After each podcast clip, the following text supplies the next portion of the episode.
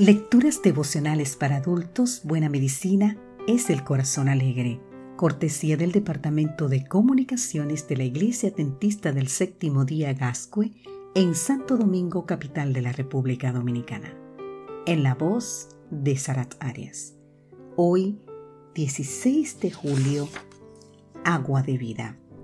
Leemos en el libro de Apocalipsis capítulo 22, versículo 17 el que quiera tome gratuitamente del agua de la vida.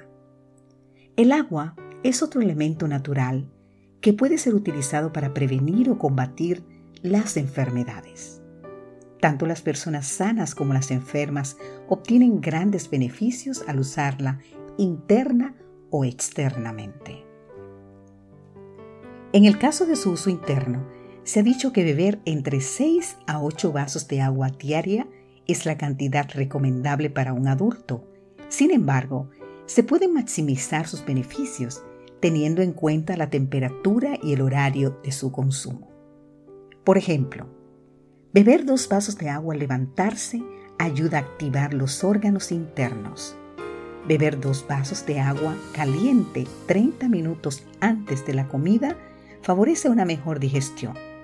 Un vaso de agua antes de tomar una ducha disminuye la presión arterial, mientras que un vaso de agua antes de acostarse evita un posible derrame cerebral o un ataque al corazón.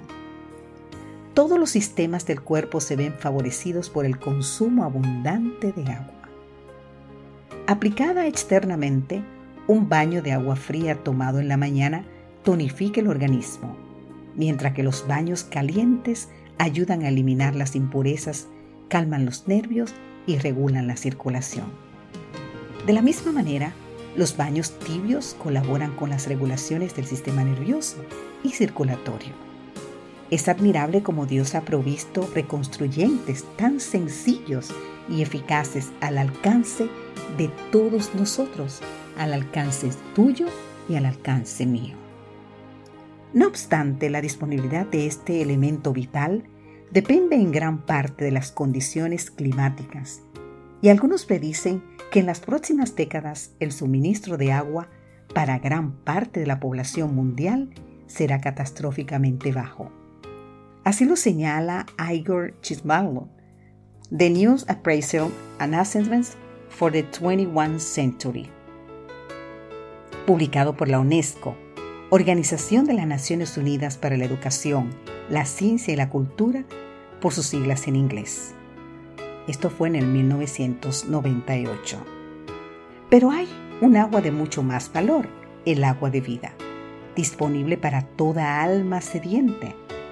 Si alguien tiene sed, venga a mí y beba, dice el Señor en Juan 7:37.